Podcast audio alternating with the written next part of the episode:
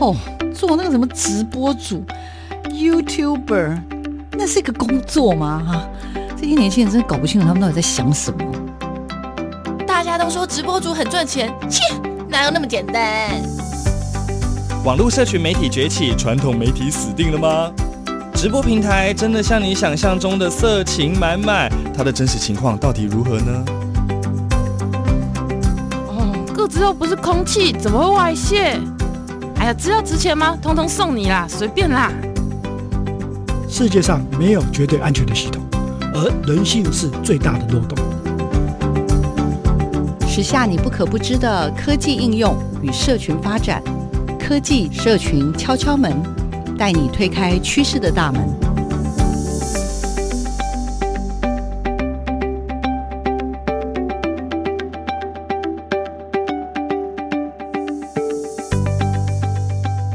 收听科技社群敲敲门，我是主持人小黄老师。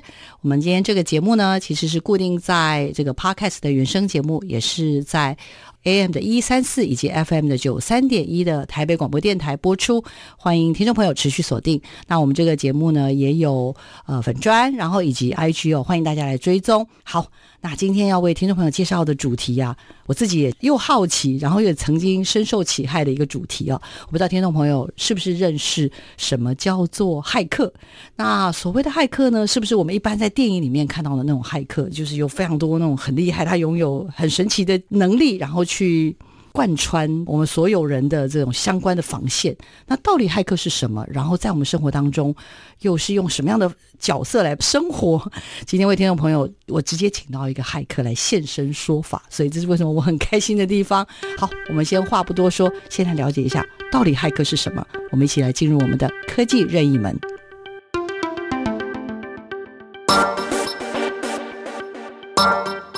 生活中有哪些科技知识与应用呢？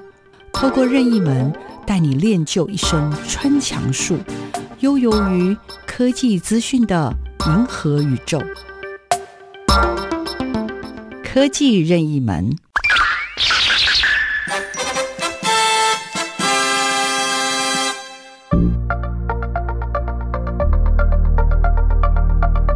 大家好。那我叫张玉明，那目前在趋势科技工作。那我想很多人在包装杂志或电影常常有看到骇客这个词，但其实骇客它本身原来的用意是指说是一个，例如说技术非常高超的技术人员。但是呢，这一种骇客到后来衍生之后，在不同的场合，它会有不同的意义。对警方来说，他抓到的骇客就是犯罪的骇客；但是呢，对，例如说那个修电脑的，例如说一些技术人员，他可能就是一个好的骇客。所以说，当我们在用这个词的时候，这个词其实它是有分好的或坏的。基本上，我们如果一般，例如说在治安界这一边的话，我们的区分可能就是白帽。黑帽跟灰帽这三个，例如说性质来分。那所谓的白帽骇客，就是他本身技术高超，但是他遵守法律，然后遵守所谓的道德底线。那黑帽骇客基本上是指所谓的犯罪。那所以呢，他可能例如说会，例如说诈骗啊、诈欺啦、啊、偷你的个人资料啊，帮你，例如说把钱转走啊。那有一种是介于黑白之间，就是他们游走于所谓的法律底线、道德底线，所以你会觉得他们看起来又是好看起来又是坏的。那通常在业界这边的话，我们大概会这样的区分。各位听众可以猜猜看，那我到底是白帽骇客呢，还是黑帽骇客？哇！协理，你是黑帽骇客还是白帽骇客？可你今天根本没戴没戴帽子，不是吗？好，OK，老师，那我我想很开心啦，邀请你来我们这个现场，然后跟观众跟听众朋友分享一下。其实真的我自己也对骇客这样的一份工作，应该怎么说？是受害人吗？还是说曾经有机会面对过这样的议题，甚至是新闻相关的事件里面有好多都跟骇客有关？请老师也让我们大概了解一下，刚刚有说骇客的种类。那以我自己来说，比如说之前好了，我自己印象最深刻就是我其实有一个我经常使用的 email，结果我某一天早上起来就是那个这样眼花缭乱的时候，就点进了他要我点的东西。结果我那个信箱就再也救不回来，到现在为止已经五年以上。然后我真的非常的困扰，因为我所有对外的名片全部都是那个信箱，所以类似像这样，或者是我有一次呢，我的脸书突然间不知道为什么，就是反正说账号就外泄还是什么的，反正大家就来笑我说：“哎，小黄老师，你怎么搞了半天，呃，你的赎金才开那么少啊？” 就是我的意思说，类似像这样的东西，这些都是骇客，对不对？那我想这个东西可能是一般的大众或听众常常会遇到的，而且很困扰的。因为对大部分人而言，你今天例如说收到一个连接，通常大部分你会不疑有他，你可能就点进去了。但是这一类型的，我们通称为所谓的钓鱼邮件，大部分都是假的。那他可能会骗取你的账号密码，或骗取你的权限。所以对你来说，你什么事情都没做，但是只要你一点下去，你账号密码就被偷了，或者 Facebook 上面的资料，或者是你的 email，从此就不归你管了，因为都变成骇客所有的。嗯，那这个东西是一般大众非常的困扰。那所以我们常常在这一个部分，我们会常常呼吁，比如说来路不明的连接，能够不点就不点。如果你不能确定，那你就不要点。嗯，因为。我们发现太多太多的 Facebook 账号啊、email 的账号啊，甚至银行的网银被偷偷转账啊，都是因为这样子所造成的。嗯，我觉得之前像我刚刚说，我们过往的生活圈里面，我们多半用到的，像刚刚说的，可能就是 email 啦，或者是社群媒体。OK，那这个部分如果被刚刚讲的不小心被他钓鱼钓到了，或者是在一些地方不小心，可能就是刚刚讲的被其他人所拿到，那这种是一种。但是随着这种像我们现在手机不是都可以转账啊什么这些东西，甚至我记得前一阵子闹了一个好大的新闻，我身边倒是没有，希望是不要有人受害了，就是好像一夜之间吧，就是被转掉了很多的钱，那个好像也不是用 email，也不是什么，他反而是什么发简讯还是什么，是不是就告。说你说什么？我是某某银行的什么什么单位，然后你，请你把你的什么样的资料去什么？你已经外泄了，所以要确认。现在连简讯像这样的东西都有可能是骇客的行为吗？哎，是。那像这个是一个非常典型的手法。基本上，我们例如说要让使用者点到连接，嗯，那早期大家使用 email，然后或者是 Facebook 上面 po 一个文，上面有连结。但是呢，总是会有一些，例如说长辈啊或观众啊，他不用这些东西。对，那简讯你总会看吧？所以骇客就想到，那我用简讯来寄这种链接让你点。哦，啊，对骇客来讲，他目的达到了。那点完之后呢，你上去的其实就是一个假的银行网站。嗯，他跟你他也做的很像。我的意思说，这些受害者也说，上去之后就感觉上那就是真正的银行啊。然后他叫我做哪些哪些东西，我就照着做。结果我就一天之内就。几十万、上百万就不见了，对对不对？对，因为台湾还比较好，是因为台湾本身的一些金融机制，嗯、例如说它有限制，例如说转账一天不可以超过，一天只有十万。哦，那所以说，如果你有两个账号的话，一天就二十万。嗯，然后呢，骇客都会挑，例如说半夜十一点多转一次，先转二十万掉。然后呢，十二点过后再转一次，二十万掉，嗯，所以最多最多就是说你可能损失四十万而已。但是国外的案例就不一样了，一个按下去之后全部清空，对啊，几千万就不见了。所以有时候你会发现说，金融管制有时候还是会有点用处的。嗯嗯，是。好，那我今天其实有点像是倒回来要跟听众朋友报告一下，就是呃邀了这个玉敏协理来啊，我应该是说我对于你的工作是非常的好奇，因为你服务的公司是一个。算是台湾之光了，就是应该是全球啦，做这个所谓的资安最前卫的一个公司。嗯、然后你在里面就是专门负责所谓的资讯安全。嗯、那所谓的资讯安全，刚刚我们预防的时候不是还在开玩笑嘛？嗯、就说到底什么叫资安工程师？嗯、然后人家都说不知道你到底在资安什么，最后就说。我是做骇客的，然后大家说、嗯、哦，那就是这样。是就是其实治安这件事情其实好重要，对不对？嗯、可是到最后，大家好像要听到骇客才能了解。所以，到底您怎么成为一个所谓的资讯安全，也就是懂得骇客的人？我其实非常好奇。我想这个问题可能分好几个方面。是第一个是所谓的资讯安全。那资讯安全其实定义非常的模糊，因为我说。对个人来说，他资讯安全可能就是保护好我的账号、我的密码、我的资料不被偷。但是对企业来讲，它可能就有很多面向。例如说，我的企业不能营运，这个也是一种风险。对，我的资料被偷也是一种风险。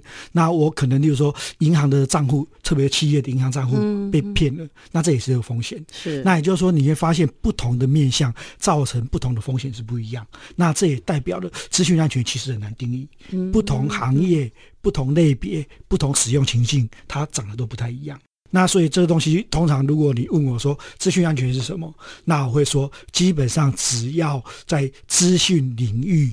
违背一般正常的，例如说使用，那我们就认为这是一个资讯安全的风险，就需要治安工程师来协助。嗯嗯。好，那第二个部分的话，就是说，诶，我为什么会走到这个领域来？那基本上，当然一开始通常都是好奇心，大部分人可能都有好奇心。然后呢，在一个电脑的运作是这样，你会不会更想了解这电脑怎么运作的？如果你有这样的一个，比如说心思或这样的想法，其实你可能就已经往治安工程师这条路开始走了。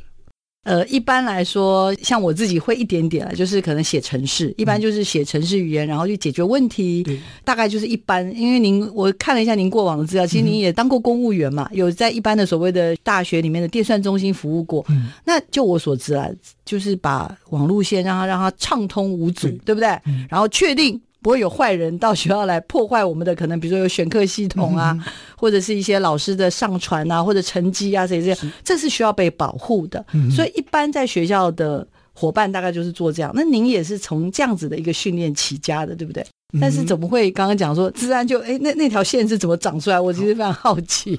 应该说从小我就对很多东西有兴趣，嗯、那所以很多东西有的会想说，哎，大家都说 A。做完要做 B，B 做完做 C，那我就会想，我可不可以直接 A 就到 C，中间 B 不要做？哦，就是我们会想一些，例如说旁支的一些路，看看可不可以跳过这样的一些限制。是是。那当你从小就有这个习惯，哈，是不是？好，那所以爸爸妈妈如果小朋友会这样，不要太难过，因为确实我认识很多伙伴，就是他会觉得，为什么一定要按照这样做呢？所以要成为一个非常优秀的治安专家，这也是很重要的一个条件。好，继续继续。好。那再来呢？因为资讯安全会用到很多方面。那当然，最一开始你最需要可能就是，例如说我资讯安全的设备或系统需要保护。嗯。那所以在这个阶段的话，你可能会学到怎么做防御。哦。那当然，你防御之后，你就发现攻击每天都有。那所以慢慢你可能就开始了解。真的哦，攻击每天都有。攻击每天都有。你是说像我们一般，像我的手机里面也会有人来攻击，还是说一定要到所谓的公司或者学校的网站每天都有？诶，每天都有，就算手机也一样，手机人家会寄给假的简讯，哦，对，然后或者是，比如说给你一个假的 APP，希望你装，嗯，对很多骇客而言，他可能是漫无目的的，先把一大堆攻击攻击所有的人，看谁成功，谁成功之后，他再考虑说攻击成功完之后要做什么。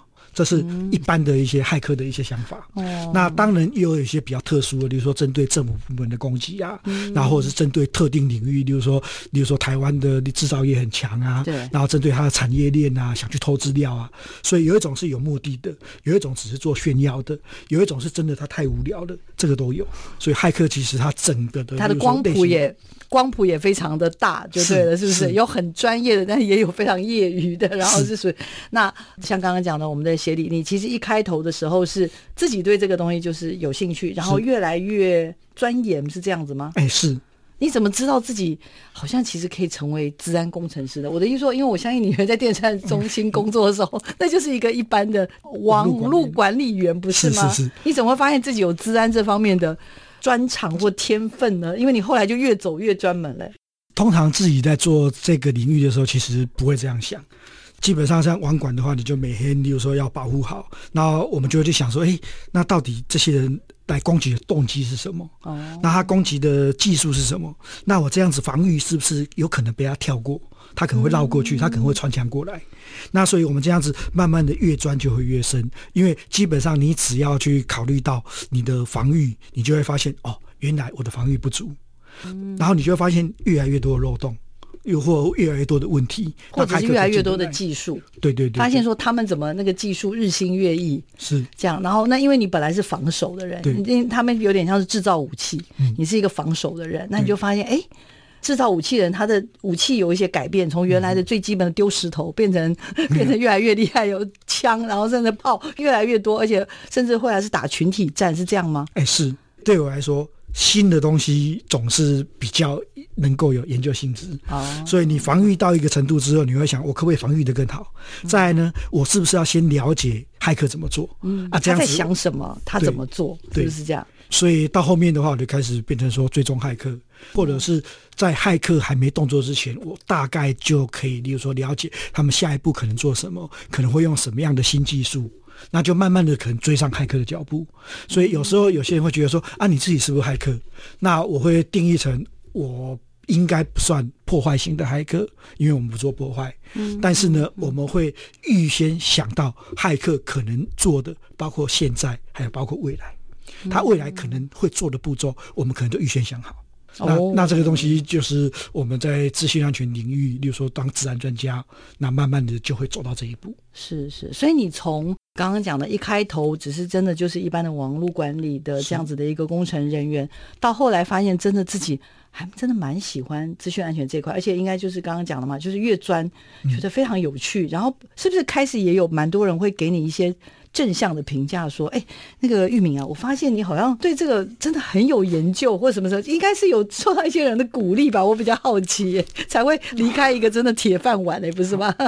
这个就比较难过一点了，因为大部分人只要听到“骇客”两个字。他们心里第一个想法就是，哎，这个东西是坏人啊，哦、做坏事啊，贴一个标签。对对对，这是个坏孩子。所以我们在学这个的部分的时候，我们大部分都先说我们在，例如说做资讯安全，然后做防护。嗯，但事实上。真正的骇客定义是说，你本身对于这个东西有比较，例如说深刻的了解，就技术可能比较高超。对对对。那当然，这刻板印象就很难改变。嗯。所以我们通常都是一直到大家都很熟知你之后，我们才敢说啊，我们是好的骇客，或者是我们是白帽骇客。像这样子，嗯，如果说在，例如说两千年，或者是例如说两千零一年，我都说我是骇客的话，可能侦九队可能就把我抓住了。大家应该都吓坏了，想说哇，这骇客不是就是搞破坏的吗？嗯、怎么可能还有人用这个东西还可以作为他未来的职业发展？嗯、因为我看了一下您的资料，其实你在资安领域已经有超过三十年，哎是，然后你的相关的这些研究已经从。我们本土的嘛，那因为我相信骇客也是，他是全世界的，嗯、所以您也已经就是跨到了。从亚洲这个地方已经跨足到全世界很多不同的地方，像您自己也是每一年可能都会有一定的时间待在国外，包括欧洲啦、美国啦，甚至亚洲的其他的国家。所以我，我我其实还蛮好奇，你甚至是跟国际的警方都有一些密切的合作，类似刑警组织，或者是对欧洲的或国际。我就非常非常的好奇，那在这样子的一个整个这个发展的历程，怎么样让自己成为一个对自然有兴趣，然后到后来一步一步让这么多人真的都是非常非常的肯定，我真的很好奇。那我想这个东西应该可以牵涉到另外一个问题，就大部分的骇客其实是很乐意分享他所学习到的知识。那当你这样越分享的话，那可能就会有越多人知道你这个部分的话。当你比如说演讲多的，或者是在学校分享多的，其实包括老师可能会找你一起做研究啊，那包括可能警方。那可能会，例如说有些问题会来问你啊，嗯、所以慢慢的你就会发现你的这个，包括例如说知名度啦，或者是你本身所所作所为啊，然后会会有越来越多人了解。嗯、所以包括国内或国外也大概都这样。嗯，那我们举国内为例好了，我从两千年开始，其实就在例如说各大政府部门啊、学校啊长期的演讲。嗯，因为我看到什么新的，例如说网络上的资讯，然后可能消化吸收完之后，我尽量让大众可以更。了解，因为事实上大众真的会遭受到这样子的攻击。嗯、那如果有时候你看新闻报道，其实看完之后你没什么感觉，因为那个讯息都很短。嗯、啊，到底为什么你可能不知道？嗯，像我的话，还有我们很多同行都这样，就是我们看到了，我们想办法消化吸收，然后让更多人可以了解，因为这个东西才可以保护。有那个意识就对了，是就是我的意思说，有时候只是像我刚刚说的，我们看到那个新闻说有人去点了简讯，然后就是钱就被一夜之间就被转走，对，大家只会觉得怎么会有人这么笨？嗯，可是事实上。就除了笑人家笨之外，对讲白一点，今天如果没事，我手机也接到这种简讯，我大概也会被吓死。因为他们就说真的，因为他都是传的都是他刚好有这个怎么样，有这个账号，他本来就在那个银行有存钱。对对。那我那时候就想，哎，如果他传给我，我会有什么反应？嗯。因为事实上，我们一般人我们会意识说，我要打电话跟对方确认说，就是为什么我会收到这个简讯嘛？我觉得一般人可能还是不是那么有那样子的一个意识。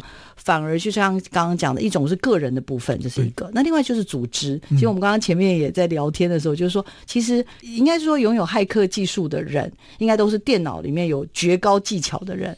那这样子在网络里面，其实是具有，我刚刚开玩笑啊，网络就是有点像怎么样，一个一个的房间，像我们这录音间啊，就是你们是有那个穿墙术的，你们是可以，虽然每个人我们自己啊，我们的组织或者我们的国家都是有所谓的墙壁在保护我们自己，把我们东西锁在这里，可事实上。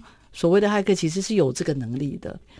我想这个东西又回过头来，嗯，所有的系统它本身你不能保证它百分之百安全。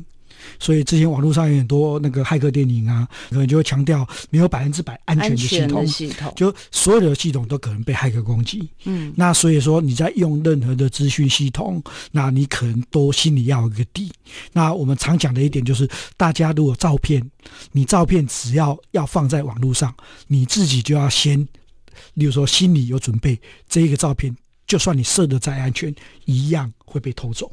那用这样子的评断，你就知道我照片要不要放在网络上面。哦，因为包括你设私密啊，然后设封锁啦，这些东西其实还是骇客有机会把它偷走。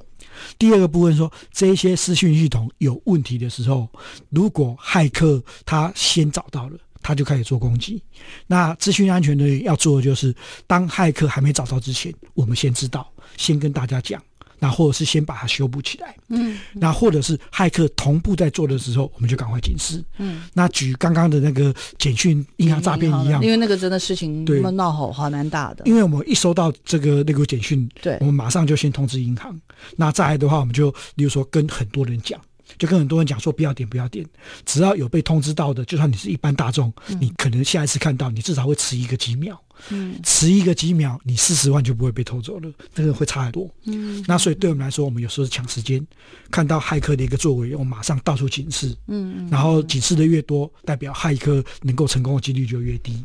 啊，只要能够降低这个风险，其实目的就达到了。嗯，刚刚讲的这个东西，就是变得有点像是一个主动的、互相的提醒，甚至让它变成是一个媒体的新闻，就是已经有受害人了。我们希望不要有更多的受害人。对。可是确实就是有还蛮多的，像刚刚讲的，比如说个人啊，在这些事情上面没有设防。就刚刚讲，连我自己都觉得，其实我是还蛮小心的。嗯、我其实就自己想不通，自己为什么那天会。点进去已经有一百次了，都知道不要点进。可是那天为什么会一早起来头昏昏，然后就会竟然会点进去，然后就再也那个信箱就再也回不来了。是我我其实也是很想问说，就一般人作为一个个体，OK，那我们到底可以怎么样保护自己，然后免于受这样子的一个陷阱？嗯，那基本上骇客的技术一直在变，那所以呢，我们大概例如说一般常讲的就是说。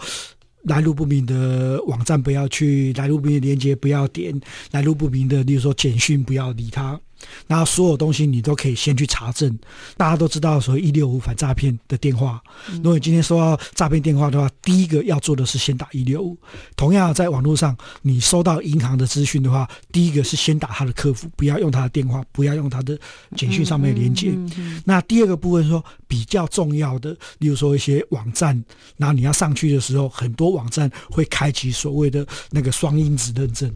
就是 two factor，嗯，那所谓的双因子是说，他不只认账号密码，哦，他账号密码完之后，他可能还会寄一个简讯，上面有，比如说六个号码，嗯，那你输完这六个号码才算，比如说完成，哦，完成那个交易或者完成那些转换。那所以说，如果你去某些系统，它有这个功能，所谓的二 FA 有这样的功能的话，我都建议大家把它开起来，因为你开起来之后，你就会发现很多安全的问题就会被避掉。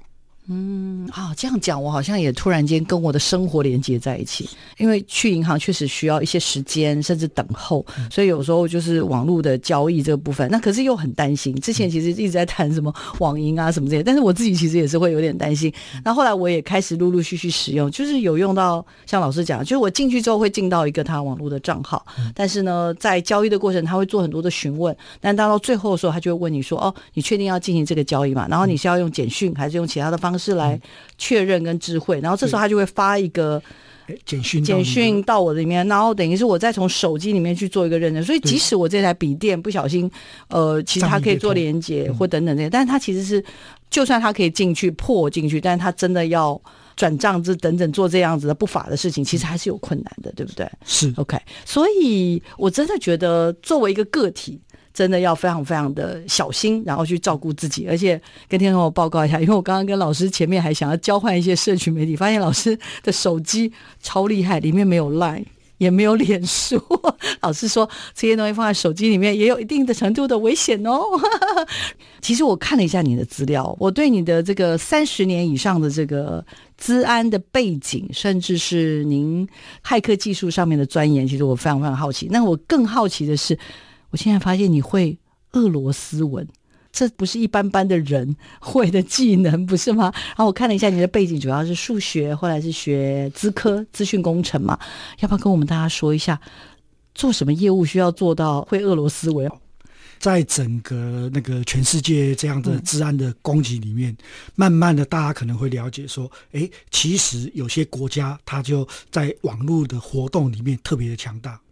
当然，俄罗斯一个是一个最主要的的一些攻击。俄罗斯本身，它在欧洲或者是美国的攻击，其实是非常严重的。那它攻击人家，当然有很多因素，有一些是政治因素，有一些是国家因素，还有更大部分是所谓的金融犯罪。例如说，俄罗斯那边很擅长攻击所谓的提款机。他们可以让提款机吐槽。如果大家有看前几年抓到的人过来台湾当车手的骇客，他基本上几乎讲的都是俄罗斯文。那所以我们在长期追踪所谓的金融犯罪或者是科技犯罪的时候，常常会遇到所谓的讲俄文的团体。那也就是这样子，有时候为了快速去了解，甚至不用等翻译，对吧？否则不管他说或写，或者是他有很多的相关的讯息，你就不必说，哎，谁可以帮我翻译一下，是吗？对，应该说那个翻译可能不止书面上的翻译，你可能去网上看到俄罗斯文，你可以用 Google 的翻译把它翻过来。嗯，但是很多它可能直接是录一小段那个声音，比如说在暗网上面，它可能就是录个声音，你听完之后你就知道哦，原来他他现在要卖他偷出来的。比如说信用卡资讯，或者是其他的，像这一类，你用语音听完之后再去做翻译，然后再回来了解，然后再去跟他接洽，或者是想办法去知道他来龙去脉，就来不及，时间就来不及。哇，协理，你是为了应该说还是在治安这件事情上面，然后启动了你学俄罗斯文的动机，是这样吗？哎，是。哇，真是太酷了。然后另外当然还有一个也很重要啦，我觉得。呃，其实像前两年的这个美国的大选，包括台湾也是有选举，碰到这些事情的时候，我觉得这五年十年来非常常谈到的问题就是网军。OK，也就是说，当有一个事件，可能是政治事件或社会事件发生的时候，新闻事件发生的时候，这网军的这个出动，有时候很惊人，有时候连我自己都会觉得，哇，我如果是当事人，我应该受不了这些。就是你懂我意思，因为那些都是不知道是哪里来的。那道理我们面对这样子的，甚至有时候会影响到选情，甚至政治局势，像这样子的东西，那到底它的网军是怎么回事？我为什么问你说为什么会是俄罗斯？是因为我们过往可能比如说美国啊，跟俄罗斯一直是所谓的世界的两大强国，所以他们有非常多的这个过往的军事啊什么这些设备的较劲。那到后来武力的这个较劲之后，看来现在是因为走入资讯了吗？所以俄罗斯也。也变成，他也花了相当多的人力去，他是国家的组织吗？还是有个人组织？我其实还蛮好奇的。俄罗斯这边两个都有。那俄罗斯一个就是国家级的，那国家级的它本身有很多的所谓情报单位，那所以它也成立了很多所谓的网络作战单位，就叫做网军的概念吗？那再来呢，他们本身有很多所谓的民间组织，那这些民间组织可能是俄罗斯的黑帮，俄罗斯的帮派是非常强大的，它控制的例如俄罗斯的很多金融业啦，很多毒品啊，很多网络攻击啊。那这个东西是所谓的我们说所谓的黑色的产业链。嗯，那这个东西，俄罗斯它不但掌握了这些技术，然后对外攻击，它还扶植很多，例如说其他国家的那个网络金融犯罪。哦是是，所以看来，也就是变成是我们也要去了解，在这个我们所熟悉的这个世界版图里面，其实还有这样的一块。好，刚刚我们那个鞋底有聊到一个还蛮重要的关键词，叫做网军。在我们前几年，不管是美国的大选啊，或者是台湾的选举里面，都会接触到所谓的这个网军这件事情，网军这个名词。然后，甚至最近我也看到了很多的资料，出现了水军这个名词。所以，我就很好奇，我们要不要帮听众朋友、观众朋友也解读一下网军是什么，水军是什么？然后，一般我们也常说自己是网民嘛，是不是？好，先帮我们解释一下前面两个到底是什么。好，那基本上。网军、水军这个东西，如果在学术上或者是以前的话，其实是有比较严格的定义。所谓的网军，是指正规化的军队所培养出来的网络作战部队。所以理论上，所有的，例如说执行的人，都是所谓的军人。那所谓的水军的话，它的定义基本上就是民间组织或者是政府业余的，或者是或者是政府所委托的一些单位。哦，那这些单位可能是智库或者是其他的所谓的社群团体。嗯，那这些团体主要是用来所谓操纵所谓的舆论。然后或者是操作，例如说社会大众的心理，然后达到他所需要的政治目的。嗯，那所以这个部分的话，一般通称为水军。所以水军跟网军，例如说最大的不同点就是他是不是军人。其实用这一点就可以很容易区分。嗯，那当然到目前为止的话，因为网军这个词听起来总是比较高尚啊，或比较耸动啊，所以基本上慢慢的大家就比较不分。所以通常你会看到，如果有比较严格区分，可能是在学术上。哦，那如果学术以外的话，基本上。就是网军、水军其实是没有分，大家都称之为网军。嗯嗯，了解。好，那在这边我想说，也进一步啦，让听众朋友也了解一下。就是一般来说，像我自己也是，我这次也是为了要更了解骇客或者相关的治安这个产业，我也查找了一些资料，我就发现说，哎，我们台湾虽然只有小小的，可是在很多的数据上或者报告上显示说，我们台湾其实是。呃，国际的骇客，甚至是所谓的什么 APT，叫做进阶持续性攻击。攻击锁定的很重要的国家，也就是说，我们常常在开玩笑说，哎，我们是什么台湾之光啊？可是从我的角度，我们台湾不是就是个小岛吗？但是为什么反而会成为国际这个常常锁定的国家？在这件事情上面，那个协理可以帮我们破解一下吗？基本上被大家称为台湾之光，那这个是没有疑虑的。因为说真的，从治安界的角度来看，全世界治安界角度来看，台湾真的是一个宝库。这里面就牵涉到为什么有这么多人会来攻击台湾？是，那这里面就牵涉很多面向。第一个，很多骇客他对美国可能不满意，他会攻击美国。嗯，嗯，那顺便跟美国比较亲近的国家，他也会攻击。嗯，所以有一批骇客是这样来攻击台湾的。再来呢？例如说，像有些是因为政治因素，例如说举个例子，可能是亚洲国家啦，或者是大陆啊，他对我们可能有些政治立场不同，那他可能回来，例如说攻击台湾，然后去了解一下台湾到底，例如说目前可能，例如说政治的决策啊走向是什么，嗯，那这是另外一批。嗯嗯、再来呢，某些世界，他对于，例如说，例如说，两岸关系会不会也是网军蛮兴盛的？是原因呢？是，这是另外一个大宗。然后因为两岸关系，所以两边的所谓的骇客都会互相打来打去，嗯、所以古代有出现过很多骇客大战，嗯、就是台湾跟大陆的骇客大战。你说古代？古代，比如说像两千年啊，一九九八或两千零二年，像这一类的，那已经是古代了。是是是是，因为对我们来说，一年就过很久了。啊、真的假的？对，所以古代都会有这样子的所谓的两岸骇客大战呢、啊，嗯、那也出现过很多次。是。那再来呢？像有些国家可能对于中国大陆的，比如说某些措施不满，他会攻击中国大陆，但是繁体字、简体字，其实外国人分不太出来。哦，我们也会被攻击。他就不小心，反正只要看到那个长得有点像中文字的，对，对不对？然后就想说啊，你这里肯定也是，就一起顺便攻击。对。另外还有就是所谓的，例如说台湾这边是产业链，例如说什么东西都是 Make in 台湾啊，啊，很多骇客就觉得，哎、欸，台湾在哪里？啊，地图可能找不太到，但是网络找得到，所以他要顺便过来逛街。就是来攻击一下，了解一下这个到底是什么地方。是，因为网络真的可以通。是是。对，那所以你会发现，台湾就在这常年来说，有非常多的团体来攻击台湾。那攻击台湾之后，当然就会留下一些，包括足迹呀，包括手法啦，包括恶意城市啊。那这些可能都是全世界还没见过，台湾就先见过。嗯、那所以我们会说台湾是一个宝库，因为你知道研究台湾的，比如说网络攻击，你就可以学到全世界的骇客技术，而且比全世界的国家都早知道。这么厉害哦！哇，我真的是完全没有办法想象。我说这是我们台湾现在所应该说从古代到现在身处的状况是这样子。哎，是。像你自己在治安这个行业里面，也因为真的身处在台湾这样子的一个环境，你也算是一路一路以来，因为经过不断的这样研究，所以你觉得你自己有机会。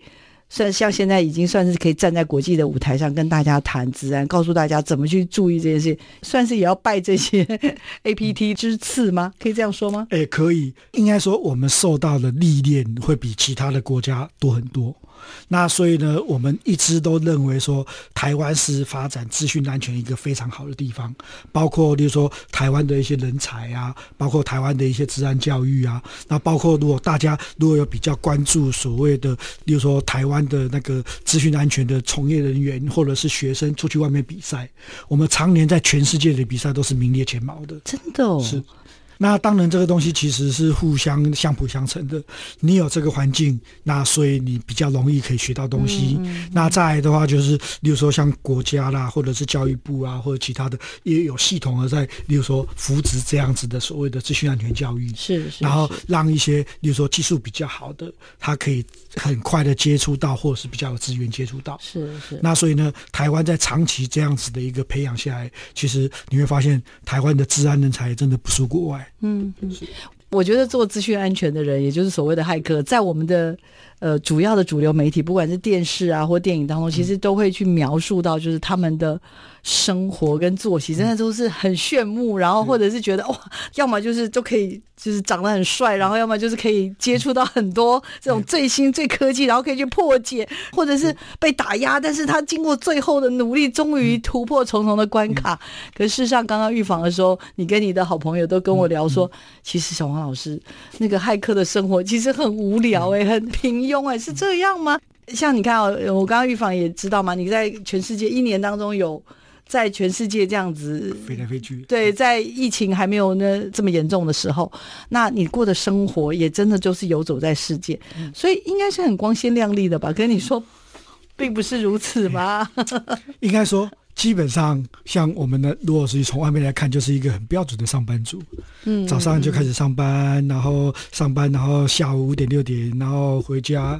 那回家完之后，可能就开始补充，比如说你新的一些知识、新的一些技术。嗯，然后再来的话，就是大概累了就睡觉，第二天起来好重复。嗯，那其实你看不太出来说，到底他跟别人有什么差别。那很多人其实你去，例如说像咖啡厅好了。咖啡厅，你看的那一些，搞不好一半以上可能都是骇客，因为我发现那个骇客比较喜欢去咖啡厅。真的吗？所以刚刚讲一年三百六十五天，基本上作为一个骇客，三百六十五天基本上都是不能休息的，甚至一天二十四小时也都不能休息，是真的吗？通常如果我们看到的大部分是真的这样，没错。那主要是因为骇客的技术真的很庞大。很庞杂，那所以说深度也要，广度也要。那这时候的话，有时候就是会分工合作。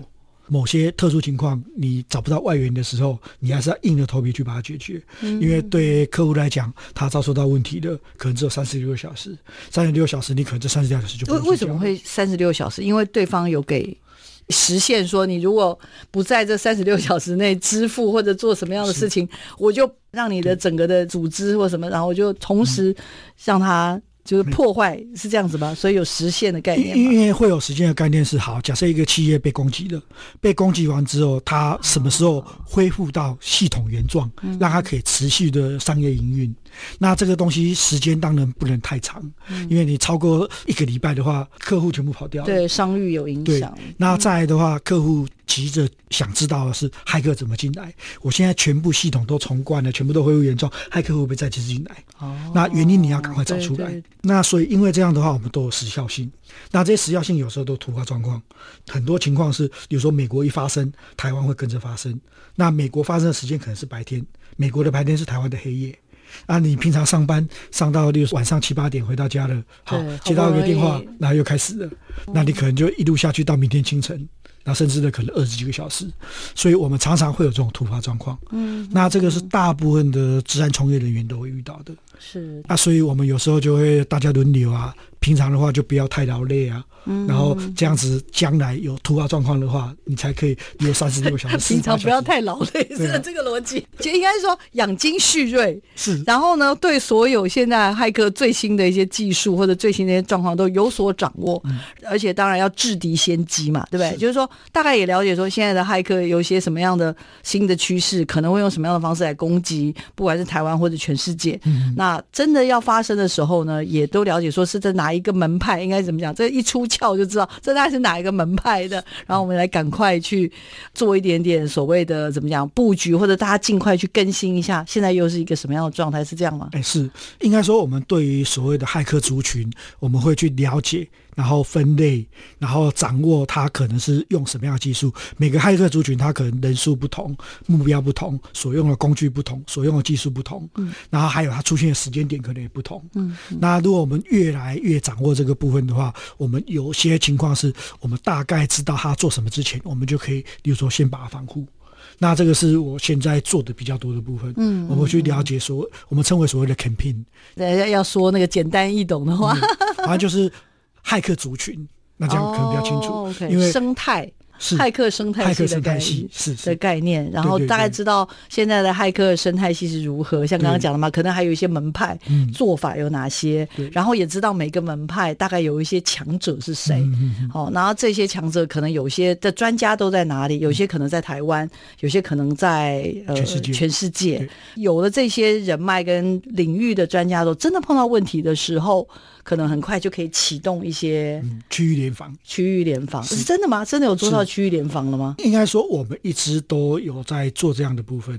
那我们有时候会启动，比如说包括跟警察的合作，然后或者是包括跟治安公司的合作，还有所谓当地的一些媒体的合作。嗯，比如说我们在法国，我们在法国就有发现，那个时候大规模的攻击要开始的，那我们就跟法国的最大的媒体合作，然后他就直接在广播上面或电视上面就直接打出马赛克，然后通知大家最近可能会有这样子的。那像这一类的话，是我们在全世界其实慢慢的你会发现，就是地球村的概念。基本上你可能不是一个人在台湾这边工作而已，其实你做的东西、做的防护是跟全世界息息相关的。真的是好好有趣，我觉得你知道今天在聊这个东西的时候，我也是真的非常好奇。所以为什么我前面一直问你说您的养成，就是因为我会觉得，呃，之前我问了好几个伙伴呢，他就会说，哎，你不知道吗？台湾其实软体。就是好几样东西是全世界走在最前面的，但是我就非常的好奇说，说哈会吗？那为什么？那事实上我们可能听来听去就是什么什么联电啊、台积电，就是这半导体，对吧？我们听来听去可能就这样。可是后来发现台湾其实真的有好多地方是有台湾之光。那后来他们就跟我说啊，你不知道吗？软体最强的就是。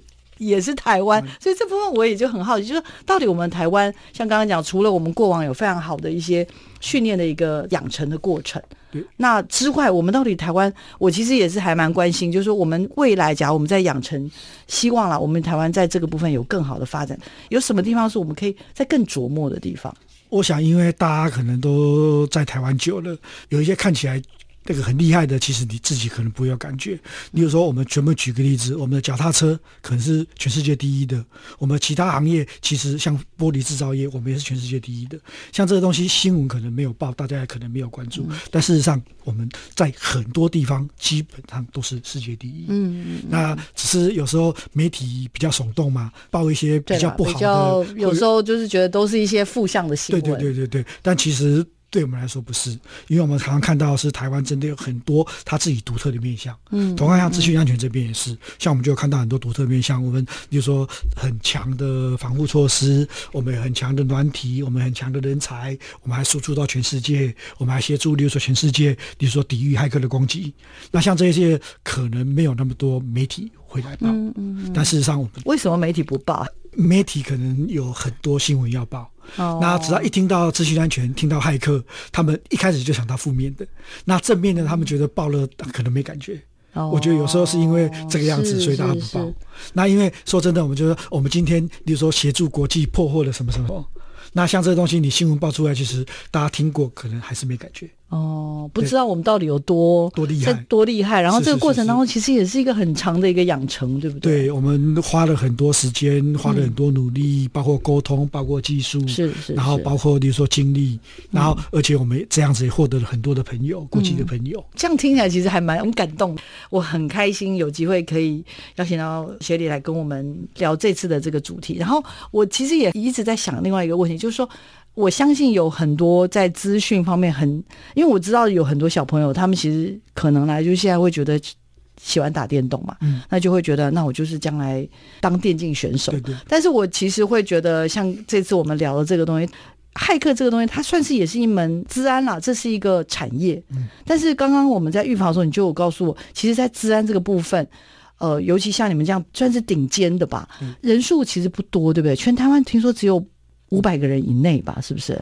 这个东西很难量化，但是就我们目前，比如说可以接触到的，可能三百到五百之间，这个是我们大概比较接触。嗯嗯、当然也有很多是，比如说默默无闻啊，但是很厉害，这个我们可能看不到。嗯，所以还是会有一些隐藏的一个数字在。对，那但是就我目前台面上面，嗯、或者是在资讯安全可能交流的三百五百，这大概是一个比较看到的数字。OK，好，那我想就是给爸爸妈妈或者是一些听众朋友、观众朋友，也让他们也了解一下，作为一个资安的专家，大概需要开始要准备一些什么东西，好好学一点什么东西。我觉得这件事很重要。我想这个东西是一个很大的，例如说议题，因为资讯安全它的面向非常的广。再来的话，你在资讯安全上面所学习任何跟电脑有关、任何跟例如说想象力有关的，其实都会帮助你。但是呢，到底学哪些才能真正的，例如说自然会变得很厉害？那我必须说，只能多学多看。嗯，因为你可能全部学完之后完全没感觉，也有可能，有可能只学了一门，但是你触类旁通，你什么都知道。嗯，那所以我就觉得说兴趣可能是一个比较大的重点。嗯，你对这个东西有没有兴趣？第二个，你可能要耐得住寂寞，因为有时候你会遇到很多挫折。嗯，因为资讯安全的一些技术，你可能就是在那边一直试，试不行，试不行，试不行，哎，成功了。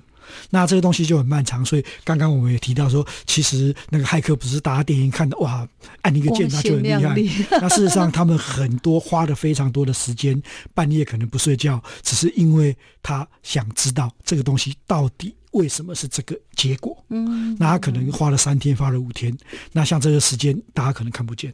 大家都看到结果，没有看到努力的过程。嗯，嗯，那所以我们会说，如果说你耐得了性子，你对这个有兴趣，那你耐得住寂寞，那资讯安全其实是一个很好的方向，很好的方向。是，好，我想今天听众朋友应该透过这个节目，能够对。这个行业资讯安全，也就是所谓的骇客，有一些些的认识跟了解。那我自己啦，其实不管透过预防跟过程当中，我其实不断有一个形容词想要形容，作为一个治安或者是骇客这样子的一个工作者，他比较像是一个在网络世界拥有穿墙术的人，技能非常高强的人。也就是说，因为你拥有这样子的能力，那确实你可以助人。但你也可以杀人，嗯、，OK。所以当你拥有这么棒的能力的时候，你到底要怎么去拿捏？然后我们也看到了，就是像呃协理一样，就他其实在这个过程当中，他去做了一些选择。所以甚至前面有聊到说，你们到底是白帽还黑帽？大家应该现在就懂了。你们是属于道德骇客，是，我是白帽骇客。是 应该说，我们本身会遵守各国的法律底线，加上大众所谓的道德底线。